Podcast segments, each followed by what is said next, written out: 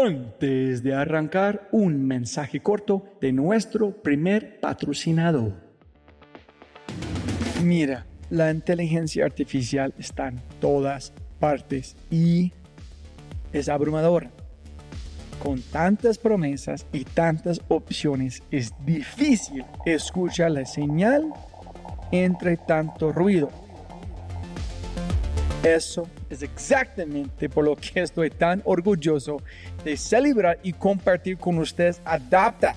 Adapta.ai. Escucha lo fácil y poderoso que es usar Adapta.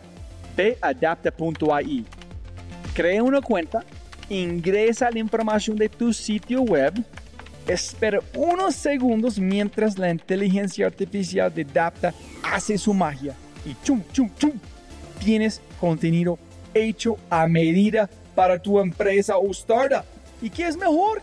La inteligencia artificial de Dapta sigue produciendo contenido más inteligente mientras más lo usas. Y mejor que eso, esto es solo la punta de un enorme iceberg de lo que Dapta puede hacer. Dapta es fácilmente una de mis herramientas favoritas. Es alucinante. Y solo para los oyentes de este podcast tengo un código especial que les dará el 50% de descuento durante los primeros tres meses usando Dapta. Pruébala ahora en www.dap ta.ai, data.ai. O haz clic en el link en la descripción de este podcast y aplica mi código podcast y crece tu productividad exponencialmente. Buenos días, buenas tardes, buenas noches. Otro episodio de The Fry Show. Conmigo, gringolo.com, Robbie J. Fry. Tú imagínate hace 17 años parada frente a 10 madres adolescentes, una de 3 embarazada, una de 15 abusada sexualmente, recién dada a luz, la otra que fue prostituta, la otra que consumió drogas. ¿Qué les vas a decir? No tenía ni idea. No, no tenía las respuestas. Pero como soy emprendedora social, me tocó por el principio, haciendo un equivocando, fracasamos, no una vez, 20 mil veces. Ahora, yo no era experta tampoco. Yo no sabía cómo se manejaba una fundación porque realmente fui abriendo el camino. Y empezamos las fundaciones a profesionalizarnos más. ¿Sabes por qué? Porque empezaron a haber unos recursos mucho más importantes, pero no te dan los recursos a menos de que tú seas serio. Pero para que tú seas serio y tengas acciones contundentes, tienes que innovar tú tienes un producto que se llama La vida de una niña, su bebé y su familia. Ese es tu producto, que te llega de una manera, pero tienes que sacarlas de otra. Entonces, cuando tú tienes un concepto empresarial de eso es fantástico. Pero en el mientras tanto, en el modelo, es cuando tú tienes que hacerlo humano. Tú no acabas la pobreza por subsidios. Esa es la trampa. Tú acabas la pobreza cuando tú le generas ingresos a personas, pero esa persona tiene que generarlos por sí misma. Tiene que levantarse todos los días a trabajar, tiene que tener disciplina, tiene que tener las herramientas, tiene que tener la educación. Pero te voy a decir cuáles son mis accionistas, no son mis donantes, no son los inversionistas sociales, es la sociedad. Es que los emprendedores sociales somos una raza muy concreta el que tú me acabas de decir no es un emprendedor social, simplemente tiene una fundación. ¿Ya? No, los emprendedores sociales, nuestra categoría es diferente, somos cortados con la misma tijera. Es que por ahí, es que lo que es lo que tu corazón palpita, es que tienes que escuchar esa voz interior en la calma. Y si eso es lo que te trasnocha, por ahí es. Hello, hello. Otro episodio de Fry Show. Y otro episodio de Actor de la Innovación. Pero antes de arrancar, yo quiero empezar de una diciendo gracias a la gente que están apoyando este tour y creen que, que yo hago. Entonces, primero, en concreto, Mate, Caro, Jorge, Julián, todo el equipo en concreto, Estrategia de Innovación, muchísimas gracias. Les quiero mucho.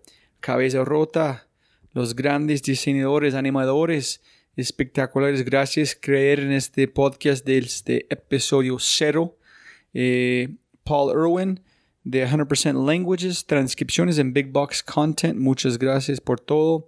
Y el gran Jonathan Taru, tenemos un podcast pendiente de la innovación en su equipo Cumbia en Barranquilla, diseñando aplicaciones para el web, móviles y, no, muchísimas gracias a ustedes. Y como siempre, jóvenes amigos míos, si tienes un momento, un momentico, tres, cuatro, cinco minutos, váyanse a iTunes, deja una reseña diciendo qué opinas del podcast. Castígame, no es importante, solamente es poner más comentarios, compartir que cómo te sientes, qué te gusta, qué no te gusta y, y más importante, mejor dicho, es difundir este podcast. Compártelo, comparte, comparte con sus compañeros. Específicamente este episodio si están metidos en el mundo de innovación social. Muchos de mis invitados tienen una energía fenomenal. Y mi invitada esta vez es cada vez que yo tengo el placer de hablar, en estar en su presencia, es, es contagiosa su energía. Ella vibra como muchas otras personas a otro nivel de energía. Y cada vez que yo hablo sobre ella con mis compañeros o gente que no conozco, ella lleva mucha, mucha respeto en el mundo de innovación, innovación social, específicamente cómo uno puede tratar por un tema social como un negocio demasiado impactante. Entonces, este podcast es, es muy chévere en el sentido, es de innovación social, es de mujeres, es de niñas, pero lleva muchos, muchos hallazgos poderosos que uno se puede aplicar en su vida día a día. Entonces, es más que un placer porque es la segunda vez que estaba en este podcast y admiro, más que admiro, eh, esta mujer. Entonces, con, no, con 100% alegría.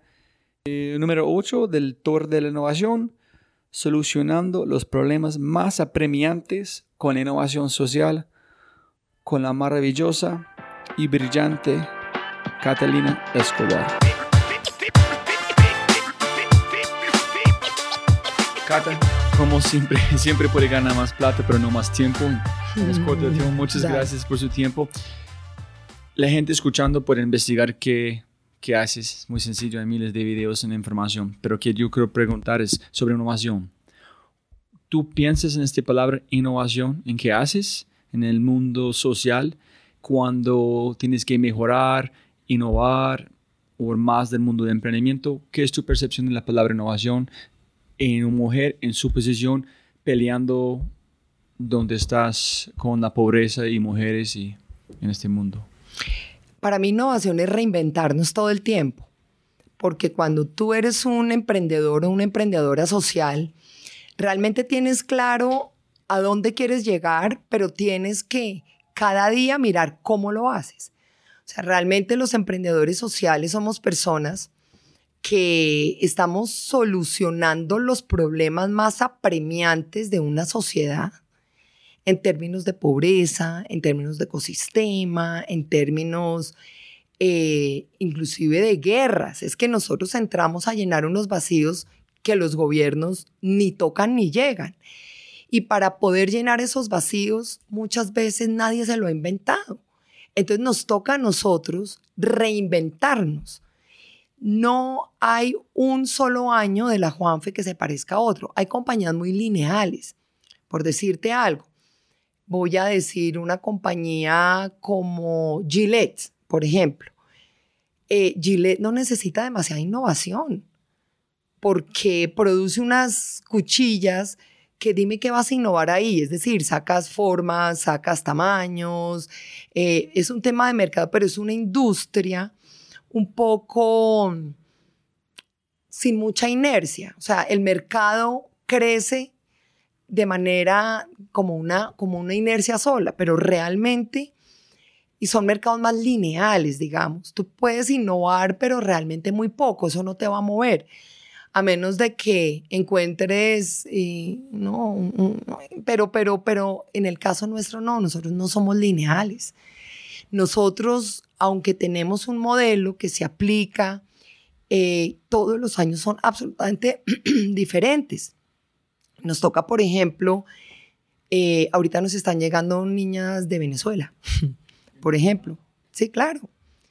Nos han llegado niñas de 13 y 14 años embarazadas venezolanas muchas de esas que han estado prostituidas. Entonces, ¿Están buscándote o porque están en Cartagena? Están en Cartagena. Pero no están llegando de Medellín, escuchando, no, no, no, son ya eh, familias y personas que se están asentando en los cordones de miseria de Cartagena. Entonces, eh, es decir, además, mucho de la innovación de la Juanfe tiene que ver con la adaptabilidad a las situaciones actuales eh, que nos presenta la sociedad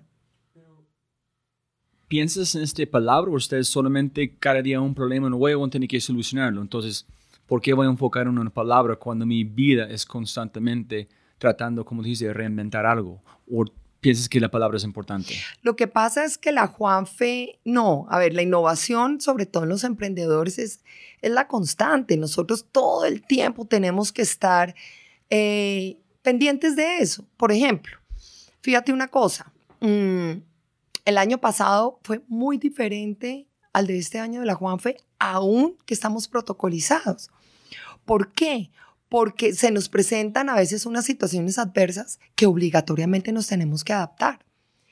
Eh, aún así que Gillette tiene un mercado muy lineal, ellos a manera de mercadeo también se tienen que reinventar a ver cómo hacen para ganar más mercado, digámoslo así pero es lineal. Nosotros no somos lineales. Los que somos emprendedores no somos lineales. Las empresas, por ejemplo, que comenzaron siendo un emprendimiento, eh, tiene un periodo de, de vida, digamos, donde tienen que pegarle muy duro a la innovación, todo el tiempo. Nosotros en el tema de fundraising, de consecución de recursos, ahí sí que nos toca innovar todo el tiempo nosotros tenemos que hablar unos lenguajes para poder ir a adquirir unos recursos. Ahora fíjate una cosa, ¿por qué es tan necesaria la innovación? La Juanfe empezó hace 16 años, 17 años. Se crearon los objetivos de desarrollo de milenio en el año 2000. ¿Qué, qué fue eso?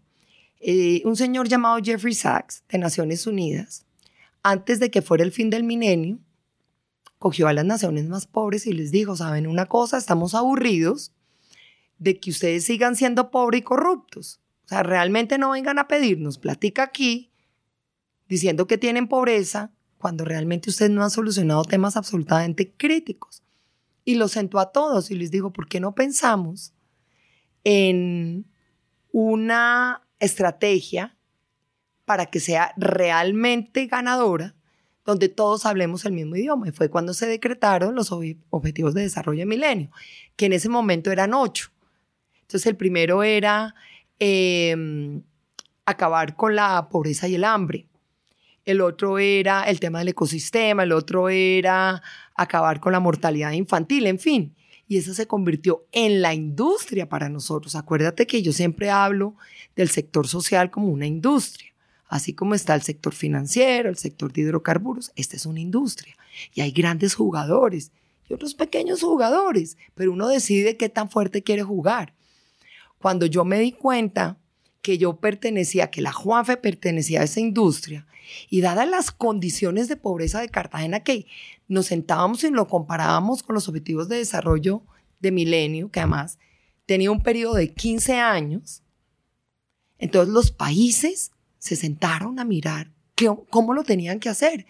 Y cuando los países, y en ese momento Andrés Pastrana era presidente, él firmó y dijo, Colombia se mete en esto y tenemos que hacer unas inversiones para lograr la meta, para ser revisadas en el año 2015. Claro, en el año 2015 se decretaron los objetivos de desarrollo sostenibles, que son más, pero la evolución ha sido impresionante, porque por ejemplo, en el año 2000 jamás se hablaba de la equidad de género en el año 2000 no se hablaba, por ejemplo, de seguimos teniendo unas tasas de SIDA crecientes, pero ya no van tan rápido, sino van mermando, pero sigue creciendo, ¿cierto? Pero ya lo podemos medir. Ya podemos decir, ahí es cuando, por ejemplo, eh, durante 25 años o 30 años, China sacó a 800 chinos de la pobreza mediante estas reglas, digamos, y mediante unas propuestas. Entonces, la Juanfe nació en esa época. ¿Qué es el valor que tú has dicho? ¿El valor como reglas, disciplina, una estructura, cosas para medir? No, realmente tú tienes, mira, es que antes se hablaba de caridad. Entonces, la caridad era cosas muy asistencialistas. Pero fíjate, los objetivos de desarrollo de milenio nos puso a todos a decir, señores, ustedes están en una industria y tienen que empezar ya no a hablar de caridad, sino realmente ustedes tienen que tomarse este tema en serio. Tienen que hacer una evaluación de línea base. ¿Qué tan pobres somos? Y luego empezar a hacer unas acciones y unas intervenciones que fueran medibles. Es que todo esto nos empezó a meter a todo el mundo en cintura. Y empezamos las fundaciones a profesionalizarnos más. ¿Sabes por qué? Porque empezaron a haber unos recursos mucho más importantes, pero no te dan los recursos a menos de que tú seas serio. Pero para que tú seas serio y tengas acciones contundentes, tienes que innovar. Durante como este tiempo, 17 años, arrancaste con una cifra puntual que las bebés recién nacidos... Mortalidad infantil. Tuviste números. Y era, los números sí, estaban. atacaste. Pero hasta este punto empezaste como con enseñando con profesores, con profesión, con educación. Mira, más te voy a contar. Yo quiero saber cómo encontraste esos dolores, menos que fue obvio en cómo estructuraste un, un negocio alrededor de estas ideas, menos de, ah, ¿qué podemos hacer? ¿Cómo fue paso a paso identificando estos problemas en cómo solucionarlo con un negocio? Bueno, lo primero, que es muy importante, que creo que en, al principio fue absolutamente fundamental, fue la estructura que yo tenía. Es decir, yo estudié administración de empresas con un minor en economía y tuve un MBA. Es decir, cuando y trabajé en la empresa privada, trabajé en el sector financiero. Entonces eso es muy importante porque eso te da, empiezas con una estructura. A mí no me gustaba cómo se estaba manejando el sector social y las fundaciones, salvo dos o tres colombianos que uno dice, wow, por ejemplo, la Fundación Carvajal lleva años. Pero a decir una cosa, realmente entré en un sector donde casi nada estaba profesionalizado. Entonces, eso permitió, yo, yo personalmente teniendo una estructura, desde el momento cero empecé a darle eh, a manejar la Juanfe como una empresa, porque es que yo no lo veo de otra manera. Es que si hubiera sido, pues con todo respeto, pues, pero si yo hubiera sido diseñadora de joyas, pues adivina si esta fundación ya se hubiera acabado y ni, siquiera hubiera empezado. Es decir, esto se necesita no solo la estructura, pero también se necesita la capacidad. Mira, al principio eh, me tocó trabajar muy fuerte y, mucha, y mucho sacrificio para empezar a tener la gente capacitada. Ahora, yo no era experta tampoco. Yo no sabía cómo se manejaba una fundación porque realmente fui abriendo el camino. ¿Es diferente de un negocio? No, no es diferente. Para nada. Hay una cosa que se llama evidence-based. Tú te basas en una evidencia. ¿Cómo hace, por ejemplo, vamos a inventar aquí, pues, cómo hace una compañía petrolera para ser buena y que tenga resultados? Pues los resultados los saca por unos dividendos, por un EVA, un EBITDA, ¿cierto? Y, y, y un retorno a sus accionistas. Pues aquí es lo mismo. Pero en cada cosa que estás implementando, cada idea nueva, ¿cómo, como tú dijiste, puedes ver 20 problemas al mismo tiempo, ¿cómo su voz, su equipo dicen, ok, acá, acá, este es mejor, no vamos por acá, probamos. ¿Cómo es el proceso de Porque la experiencia ya nos enseñó. Es que hace 17 años cometimos muchos errores. Es que yo soy emprendedora social. Tú imagínate hace 17 años parada frente a 10 madres adolescentes. Una de 3 embarazada, una de 15 abusada sexualmente, recién dada a luz, la otra que fue prostituta, la otra que consumió drogas. ¿Qué les vas a decir? No tenía ni idea. No, no tenía las respuestas. Pero como soy emprendedora social, me tocó por el principio, haciendo un equivocando, fracasamos, no una vez, 20 mil veces, pero éramos atentos al fracaso. Pero ¿dónde está fracasando? En, la intervención. Okay. En la intervención, porque es que te digo una cosa, yo no, yo no quería más de lo mismo, yo no quería nada que fuera asistencialista, porque asistencialista es darle la comida, darle unas clases, mandarla a casa, y al otro día viene, pero entonces nos, nos morimos de la tristeza todos. No, yo no quería eso. Entonces hicimos una cosa que se llamaba la medición de la línea base, que quienes estamos en el sector social entendemos que la línea base, que es la evaluación de cómo te llega la población. Antes de la intervención que tú hagas, ¿cómo te llegan esas niñas? Te llegan con baja autoestima, abusadas sexualmente, con un problema eh, de desnutrición, niñas además con un entorno conflictivo, o sea, así las recibes. ¿Qué tienes que hacer para llegar a ser unas niñas empoderadas, responsables de su sexualidad? ¿Qué tienes que hacer? ¿Y qué acción primero? Puedes identificar cinco acciones, pero uno necesita bien primero, el, después. Claro, por eso me demoré ocho años. Porque cometimos siete mil errores hasta que por fin salió el modelo.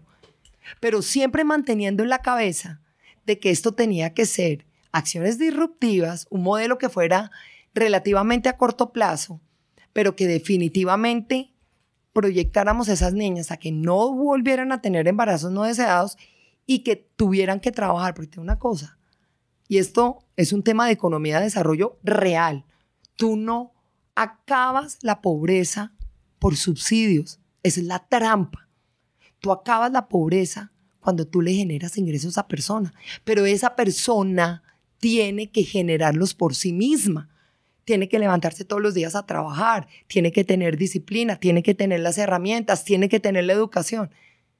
Entonces, la educación se la damos nosotros, pero ¿de qué sirve la educación sin las oportunidades? Entonces, son dos cosas, educación y oportunidades. Y las dos tienen que ir juntas. Pero para poder llegar a eso, es lo que te digo, los emprendedores sociales sabemos a dónde queremos ir, pero nos toca averiguar en el camino cómo putas vamos a hacer. Si sabes, y ahí es donde está la innovación y la capacidad que uno tenga de decir, por aquí sí, por aquí no, pero para decir por aquí sí, ya tuvimos que habernos equivocado 30 veces.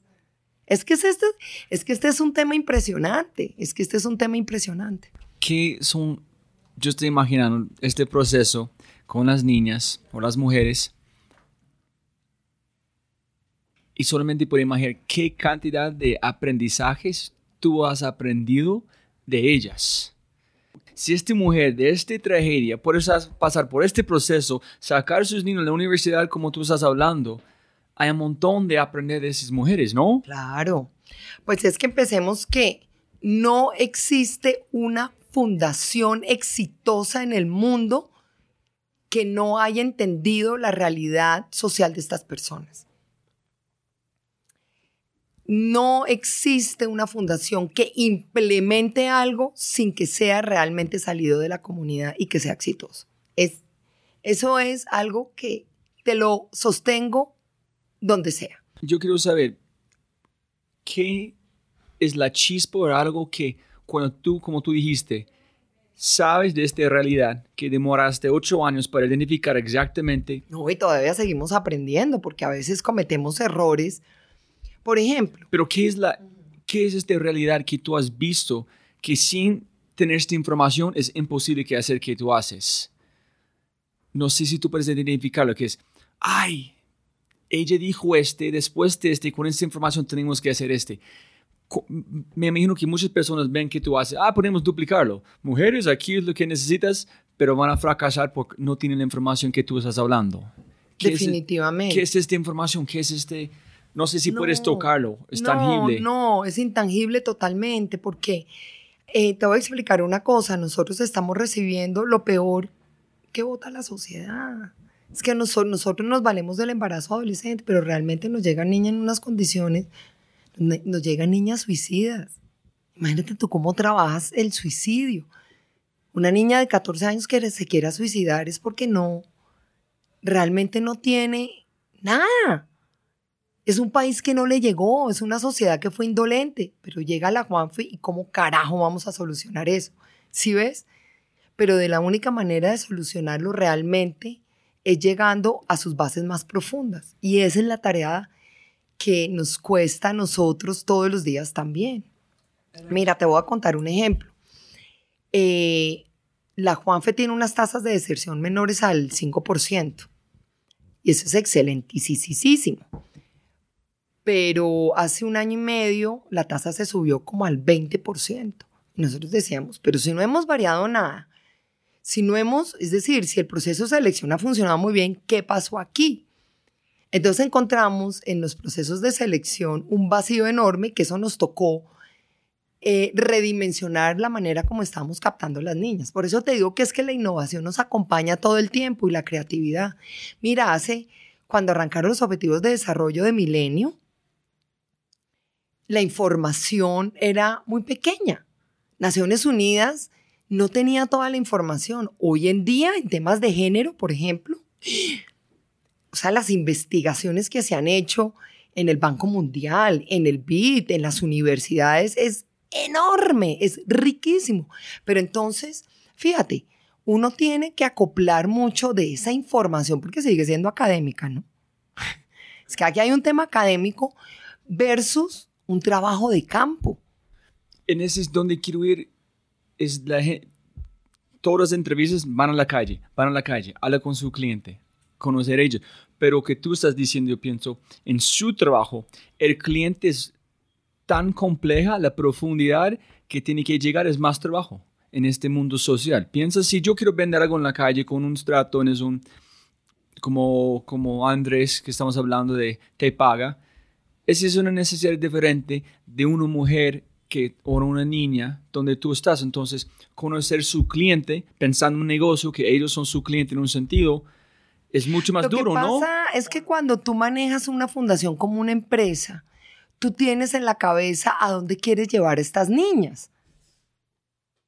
Tú tienes un producto que se llama La vida de una niña, su bebé y su familia. Ese es tu producto que te llega de una manera, pero tienes que sacarlas de otra. Entonces, cuando tú tienes un concepto empresarial de eso es fantástico, pero en el mientras tanto, en el modelo es cuando tú tienes que hacerlo humano.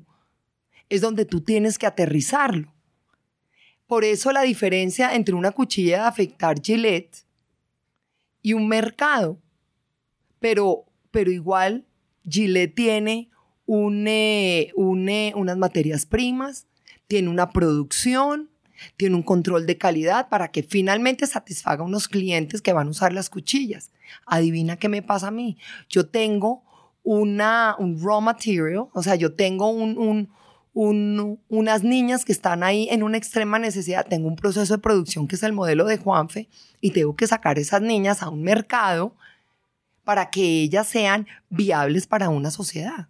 Por eso esto se piensa como una empresa, porque si no se piensa así, seguiremos siendo asistencialistas, dándole la sopita a la niña, jugando a las muñecas, y de esto no se trata. Y es, muy chido, es como keep your eye on the ball, keep your eye on the prize. Siempre estás allá. Pero es que así somos los emprendedores sociales. Los emprendedores sociales sí sabemos a dónde queremos ir.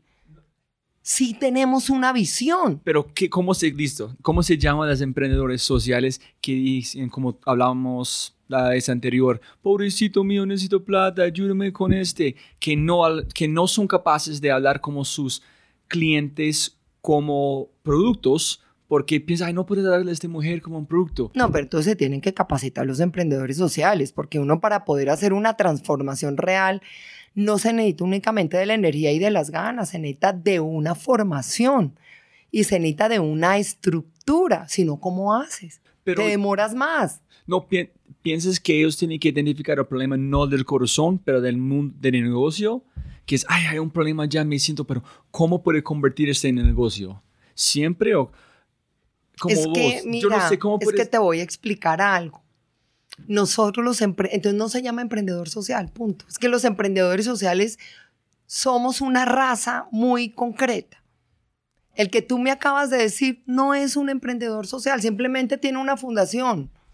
¿Ya? No, los emprendedores sociales, nuestra categoría es diferente, somos cortados con la misma tijera. Mira, eh, yo soy emprendedora social del Foro Económico Mundial. Y cuando nos reunimos en, en el foro, en América Latina, en el Asia, en Davos, nos sentamos y somos idénticos. ¿En serio? Idénticos, es una cosa impresionante. ¿Cómo? ¿Qué cosas tienen en común? Mira, así uno vaya por el tema del ecosistema, el otro vaya por animales, el otro vaya a salvar tortugas, el otro vaya por niños. Somos idénticos. Somos inquietos, nunca nos conformamos, estamos buscando qué más tenemos que aprender para atacar ese problema. Somos idénticos, es que además nos reímos porque cuando salimos a comer juntos hacemos más bulla de lo normal, porque, porque somos más activos, somos, eh, y siempre, y sabes qué es lo bueno de los emprendedores sociales, que todo lo compartimos. O sea, no nos quedamos con la fórmula secreta y no somos egoístas, ¿sí me entiendes? Somos idénticos, es que es impresionante. Es muy, muy impresionante. Pienso que tú dijiste algo clave, comparten la información. Sí, El otro Siempre. innovando inquieto, pero no quieren compartir porque piensan alguien bueno robar que tiene. Pero ¿sabes por qué compartimos? Porque sabemos que muchas de las ideas que hemos adquirido en el camino ha sido también por experiencias de terceros. ¿Sí me entiendes? O sea, nosotros, la fórmula de la Coca-Cola, la fórmula de la Coca-Cola, Dios mío santísimo, esto fue la panacea y nadie podía saber. No, en el tema de, de- de cómo solucionar los embarazos en adolescentes, nosotros en los protocolos eh, guardamos información, por ejemplo, eh, tenemos que ser muy juiciosos en, en no revelar casos puntuales de las niñas porque, porque hay una ley colombiana de protección de datos y eso es mejor dicho, pero sí somos muy amplios porque nosotros aprendimos también de terceros, ¿no? Y, y no, pero lo que te estoy diciendo es real, somos idénticos. Y lo mismo los, los Ashoka Fellows. Es que los Ashoka Fellows además tenemos, cada uno creó su propia metodología, cada uno creó su manera genuina y es su sello. Pero somos igualiticos, es impresionante. ¿Cómo encuentras gente para trabajar en su empresa? ¿Qué buscan en talento para encontrar a alguien que es capaz de mantener este sello que tú, que tú has hecho por esta empresa? Porque talentos... Nosotros nos llamamos los Juanfelipistas y tienes toda la razón. Y los Juanfelipistas, eh, nosotros, la gente que tenemos, primero profesionalmente tiene que ser muy buena. El hecho de que estemos en esta entidad sin ánimo de lucro no significa que voy a recibir a una amiga de mi mamá que se quedó viuda, que estudió hasta tercer semestre de psicología, pero nunca más. No, eso yo no soy. La Juanfe no, no recibe personas de eso. Por ejemplo, los psicólogos y psicólogas de la Juanfe tienen que ser psicólogos clínicos. Punto. No se negocia. ¿Por qué? ¿Cómo hacen las multinacionales para ser exitosas? Pues porque tienen la gente correcta. Y eso es muy Jim Collins. Y voy a decirlo en inglés.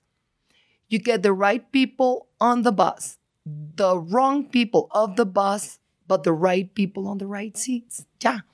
Tú montas la gente buena en tu bus, bajas la que no es buena, pero la gente buena la sientas en las sillas correctas. Eso tiene que ser así. ¿Fue complicado encontrar la gente aquí? ¿Fue un proceso de un otro fracaso o siempre? Claro, todo eso, porque para tú crear un ambiente corporativo tienes que crearlo. El líder de esa corporación es quien lo crea. Pero lo que sí tenía claro es que teníamos no solo la parte profesional, es un carácter particular. ¿En qué es? Es una persona absolutamente dada a la humanidad. La persona que trabaja en la Juanfe tiene que mirar su trabajo como una pasión. Te voy a poner un caso. Esperancita es la que reparte los tintos y es la que limpia en Cartagena la oficina administrativa. Yo no encuentro una persona que haga mejor café que Esperancita. ¿Me hago entender? Pero para que ella sea buena, tiene que encontrar un ambiente de trabajo óptimo. Pero ella tiene que poner todo lo mejor de sí. Entonces, nosotros traer gente a la Juanfe, por ejemplo, en Bogotá estamos cambiando dos personas. Y nuestra manera de, de, de, seleccionarla no es solamente que tantos títulos y sabe inglés, porque para nosotros es importante los bilingües. Pero, pero acá en Bogotá, en Cartagena es diferente. Pero lo que ahorita más estamos trabajando es qué tan comprometida esa, esa persona. Qué nivel, y nosotros las referencias las estamos mirando muy bien. Y aún así también nos hemos equivocado. Y buscan si ellos han hecho cosas en su vida, como tiene experiencia, algo como cuántos experimentos, cuántos proyectos, otras cosas, y cómo puedes medir que ellos tenían esta energía como vos para atacar un problema de verdad. Este, No, ¿Cómo puedes pues, ver- eh, Pero sabes que mucho se sabe en las entrevistas. Sí, en ¿puedes eso sentirlo? uno mide, claro. Pues es que uno ya 17 años en este trabajo, pues uno ya más o menos sabe. Pero tú tienes que cazar el talento o los talentos están buscándote. Mira, nosotros eh, eh, estamos, sacamos dos personas de la Juanfe porque después de un tiempo nos dimos cuenta que no eran juanfelipistas, ¿cierto? Y no es sino que hubiéramos puesto las vacantes en redes sociales y aquí llegaron todas las hojas de vida que quieras, porque es que fíjate, la Juanfe goza de una reputación. Y, y hemos hecho muchos sacrificios y hemos trabajado. Mira, todos vivimos de reputación. Todos. O sea, las grandes empresas, eh, tú sabes, esos eh, esas estudios que hacen, que dicen cuáles son las, mejores empresas para trabajar. Es eso. O sea, yo quisiera que a nivel de fundaciones se pudiera hacer lo mismo. ¿Dónde es el lugar más espectacular para trabajar en las fundaciones? Y yo te aseguro que la Juanfe puede estar en los, en mejores, ¿sabes? Porque el ambiente de trabajo nuestro es, es fundamental, es fundamental. Y, lo, y Catalina Escobar está comprometida, o sea, en que eso se mantenga siempre. Skin in the game. En su, en empresa tú tienes skin in the game. Tenía, no vas a perder para nada porque tienes skin in the game, sangre en el juego. Hay algo más allá. Cómo la gente, en muchos lugares sociales, yo estoy imaginando, interpretando, que ¿qué haces ustedes? ¿Qué hacen ustedes? Tienen skin in the game. Tienen vidas allá en la línea. Entonces, la línea. Entonces, mi propósito es salvar vidas en mejorar un negocio. Pero hay gente que trabaja en otras áreas, otros lugares, que sacan un producto, ¿cómo voy a encontrar un propósito, algo más allá para mover esas cosas? Ustedes tienen, la gente en estas empresas tiene un propósito más allá en cómo has visto en empresas grandes que no son sociales para encontrar un propósito en qué haces. Lo que pasa es que la empresa privada, uno de sus propósitos es eh, poderle retornar los dineros a unos inversionistas, a unos accionistas. Pero te voy a decir cuáles son mis accionistas. No son mis donantes, no son los inversionistas sociales, es la sociedad.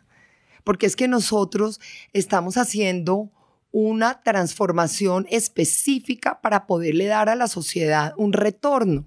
¿Me entiendes? Cuando los donantes dicen, uy, oiga, es que yo prefiero darle este dinero a la Juanfe es porque uno, en su tema de responsabilidad social, cabemos ahí. Y dos, porque los enamora esto. Es que la Juanfe enamora profundamente a los empresarios. Pero al final lo que estos empresarios que nos dan el dinero no van a decir, bueno, yo te di 10 pesos, devuelve 12 pesos al final de dos años. Ellos lo están haciendo, además en Colombia, por ejemplo, eh, no, no tenemos una ley tributaria que realmente impulse a los empresarios a que donen más. No es como en Estados Unidos que tú descuentas el 100% de lo que donas en tu renta líquida. En Colombia no, estamos como en el 23%.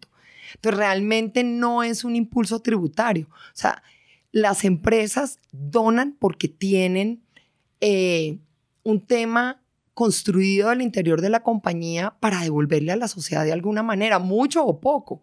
Y yo te digo que en los últimos 17 años que yo llevo en esto, las empresas no donaban, ahorita donan más. No como uno quisiera, pero siguen donando. Entonces, ¿qué pasa? El retorno a esa inversión es lo que yo le entrego a la sociedad. No es, la pregunta más es si yo trabajo en un banco, ¿por qué hago qué hago? Si trabajo por Fundación Juanfe, es obvio.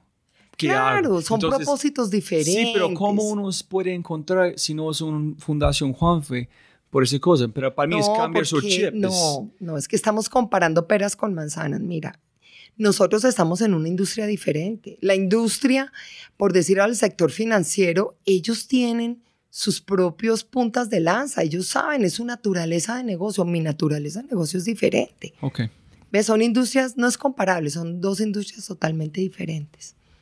No estoy pensando más cuando alguien tiene un proyecto en cómo voy a encontrar un sangre en el juego para yo quiero solucionar este mes de, ah, recibe mi sueldo, está bien, ¿por qué voy a arriesgarme en mi trabajo tratando de innovar?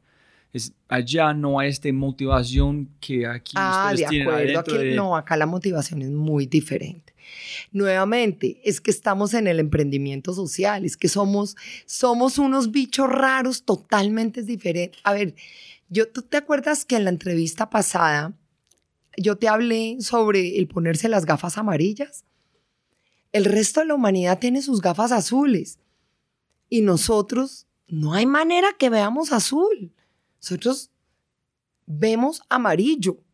Somos unos bichos raros. Y en la Juanfe también. Yo tengo unas gafas amarillas puestas y no hay manera que yo vea azul. ¿Por qué? Porque esa fue la manera que, digamos, naturalmente yo elegí. Y en el trabajo, y en el trabajo en el que estoy hace 17 años, cada vez se profundiza más. Y cada vez hay más información. Y cada vez más hay estudios y research.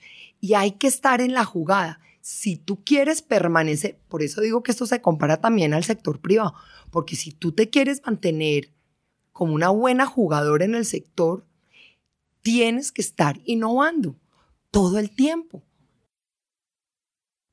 Me encanta que dijiste, me gustaría volver a la cosa que hablamos antes de arrancar para el último punto de este, es, es, es cómo es el mundo. Es tu decisión. Tú puedes verlo gratitud o puede ser, es terrible, pero tú tienes la capacidad de hacerlo, nadie más. Entonces, puedes verlo, ay, estoy cambiando este, si no le gusta este color de lentes, cámbialo por otro color, en otro lente, pero tú tienes capaz, no tienes que sufrir con Es que este. todo es una decisión personal. Cuéntame Y eso qué se llama el libre albedrío. Es- mira, antes de empezar el podcast, tú y yo estábamos hablando, tú tenías unas inquietudes muy válidas que decía, oígame, es injusto que un niño nazca en Bogotá en una familia de clase alta, pero el otro nace en, no, en Altos de Cazucá en estas condiciones. Y yo te dije, no, ojo, porque es que el ser humano nace libre e igual. El mismo niño que nace en clase alta que nacen iguales, con la misma libertad, con, el, con la misma situación, digamos, eh, en su naturaleza igual. Pero la pobreza y la miseria la creamos nosotros los hombres, porque la pobreza es el resultado de un sistema que creamos los seres humanos. Pero yo te aseguro a ti que un niño en África, a un niño en Nueva York, nacen iguales, porque es una condición humana exactamente igual. Pero no es injusto que ellos tienen mucho menos de alguien más. Que... Claro que es injusto, pero es que el sistema lo creamos nosotros. Entonces nosotros tenemos que tomar responsabilidad de solucionar. Exactamente. Y te, y te quiero reiterar una cosa. Eh, el mundo hoy es menos pobre, Mucho menos. mucho menos pobre. Pero ¿cómo puedes tú entender que el 85% de la fortuna global está en manos del 1%? Eso no puede ser. Y te digo una cosa, y no me da pena decirlo, y lo digo abiertamente. Uno va a Davos, uno va a la Asamblea de Naciones Unidas, yo dejé de ir. Porque los que toman las decisiones, porque ahí están sentados, es que están los presidentes y están los que toman las decisiones, no toman la decisión. ¿Hace cuánto estamos hablando de la guerra de Siria, por Dios? Es que Siria lleva 10 años acabando su gente y no hemos sido capaces de acabar con la guerra en Siria, pero tampoco mira lo que pasa en Venezuela. Entonces estamos permitiendo una cantidad de cosas Nosotros. y eso eh, somos nosotros. Sí me hago entender. Entonces, y lo digo abiertamente, y uno para qué sigue yendo a esto, si los emprendedores sociales somos los que somos los que permitimos que las cosas sucedan de verdad, pero realmente los que toman las decisiones, que son los presidentes de los países, que son sus ministros, que son las empresas privadas más poderosas, porque no lo han hecho es ahí donde te entra la enorme frustración, donde yo digo, oh, ¿Por qué no son bichos raros? ¿O no, no- simplemente porque ellos están subidos en un tema, en un tema muy perverso, muy perverso. En todos los gobiernos hay una corrupción y un tema terrible. ¿Piensa que ellos son conscientes que están en un mundo perverso o están metidos en este mundo tan tanto tiempo que ¿Quieres son que te diga, inconscientes? quieres que te diga una cosa? El ser humano, por más eh, corrupto que sea, por más, llega a un nivel personal en silencio profundo donde dice, la estoy embarrando. Es imposible que su corazón no se lo diga.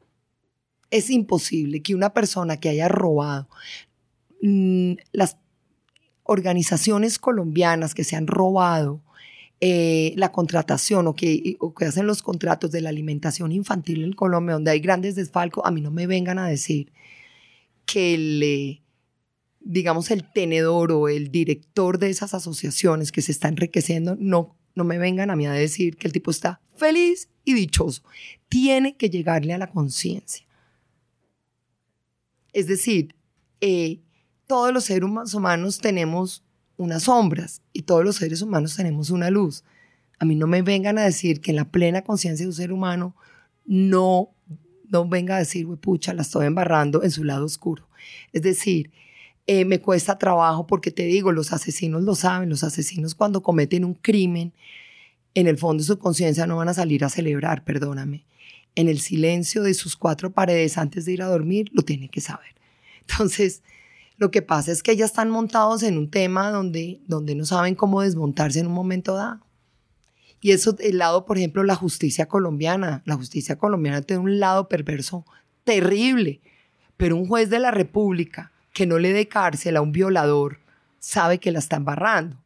Es decir, sí, pero se dejó comprar por el violador, digamos. Su familia le, le dijo, mire, usted ha querido este carro nuevo, se lo doy, y falla a favor del violador. No me vengan a decir que manejando el carro en un momento de lado, en, silencio, diga, Dios mío, la estoy embarrando. Ese es, ese es el tema humano. Pero como te decía en el origen de esta conversación, todos los seres humanos nacemos libres, íntegros. Un niño que nazca en Afganistán, un niño que nazca en Siria, un niño que nazca en Colombia, nacemos exactamente igual, porque es nuestra condición natural que se nos fue dada por el universo, por Dios o por quien quieras. Es que nosotros los seres humanos eh, dejamos de escuchar realmente esa voz interior que es lo que nos lleva al bien y nos empezamos a precondicionar por la educación que nos dan los papás, por las experiencias que empezamos a acumular. ¿Sí sabes? Mm, tampoco es malo tener, estar en la empresa privada y, y yo creo mucho eh, hay mucha gente que me dice, güey, pucha, Cata, pero es que tú manejas una fundación y quieres. Digo, claro, pero a mí también me encanta la empresa privada. A mí la empresa privada me encanta en la medida que tengan reglas de juego sanas para todos. Si me entiendes, una empresa que adore sus accionistas y les siga dando dinero, pero, pero está contaminando, eso a mí no me parece. Eso a mí no me parece. Hay unos temas de ética que hay que entrar a evaluar pero, pero yo creo mucho en la empresa privada y yo creo también en, en, en, en, eh, en los mercados capitalistas. Perdóname, es que la riqueza es muy importante también. Y en la riqueza lo que pasa es que tenemos que saber es bajarla a la base pirámide para que el 85% de la, pues de la, de la fortuna no esté en manos del 1%. Tenemos que aprender, tenemos que aprender es a que sean empresas con propósito, lo que tú decías hace un rato. Las empresas sí tienen que tener unos propósitos mucho más equitativos, mucho más profundos que solo darle plata a los accionistas. ¿Y sabes cuáles son esas empresas? Tú has escuchado a un ser humano que además admiro profundamente, se llama Rash Sisodia. Él es profesor de Babson, pero pues es de eméritos, es un tipo, y él hizo un libro que se llama Capitalismo Consciente, Conscious Capitalism. Y ese libro trata de, varias empresas, pero una principal que se llama Whole Foods. Y la historia de Whole Foods, que para los que escuchen el podcast es un, es un supermercado eh, de, de elementos orgánicos y su, y su línea y su cadena de valores espectacular y ojalá las empresas en el mundo manejen ese tipo de cadena de valor donde todos ganan. Ganan los proveedores, ganan los empleados, ganan los clientes, ganan los accionistas, gana el ecosistema. Y es lo que se llama, genera una cosa que se llama el círculo virtuoso y es ahí donde todos tenemos que apuntar. pero eso tiene, eso tiene de ancho como de largo, pues es que eso no es así nomás. Pero, por ejemplo, muchas empresas o muchos, perdón, muchos fondos de inversión que se llaman, eh, eh, ay, ¿cómo se llama eso? Bueno, que son inversionistas eh, como lo que hace... No, Angel, Angel son los de los, los que dan los root capital. No, son los de impacto social. Muchas de las compañías, por ejemplo, eh, de energías renovables y todo eso son ONGs, ¿no? Pero tienen unos inversionistas mm, enormes, pero le están creando un bien al ecosistema más que nada en el mundo, pero son capitalistas también. Ese es donde vamos. Sí.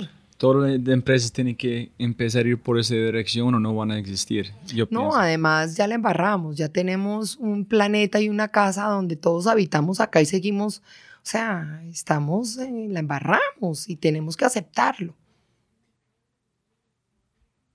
Ya terminamos. Última pregunta.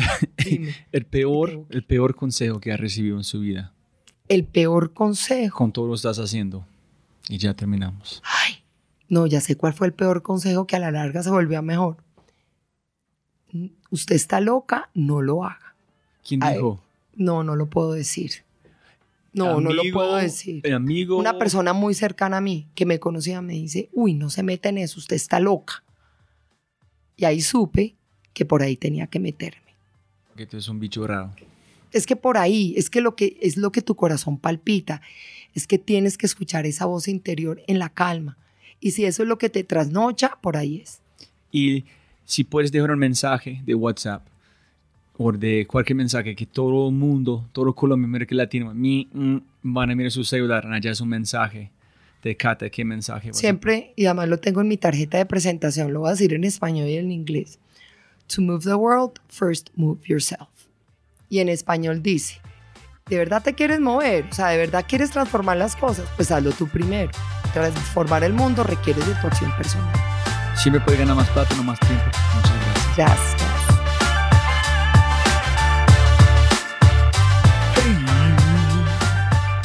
Can't believe you're still listening to this podcast and in English. No puedo creer, no puede ser. Oye, si todavía estás escuchando, hazme un favor. Vaya a la página www.thefryshow.com forward slash Catalina Escobar 2, el número 2. Hola, fryshow.com, busca Catalina Escobar 2 y allá dicen cómo conectarme Allá es su Twitter, su LinkedIn, su Instagram, Facebook. Si tú estás escuchando y disfrutaste este podcast, haz clic allá, envía un mensaje a ella por Messenger, por Instagram, diciendo, wow, muchas gracias, ¿cómo puedo aprender más? Este fue el hallazgo más impresionante que voy a llevar, llevar conmigo. Y no, eso es. Entonces, toda la gente escuchando a este punto, ustedes ya saben, de verdad, cero bullshit.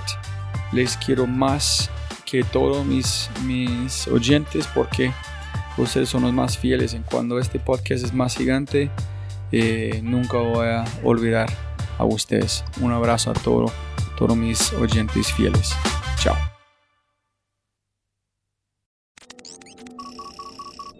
Como siempre, siempre puedes ganar más plata, pero no más tiempo. Muchas gracias por escuchar.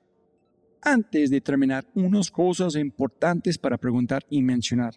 Número uno, deja una calificación Spotify. Ya, ya, déjala.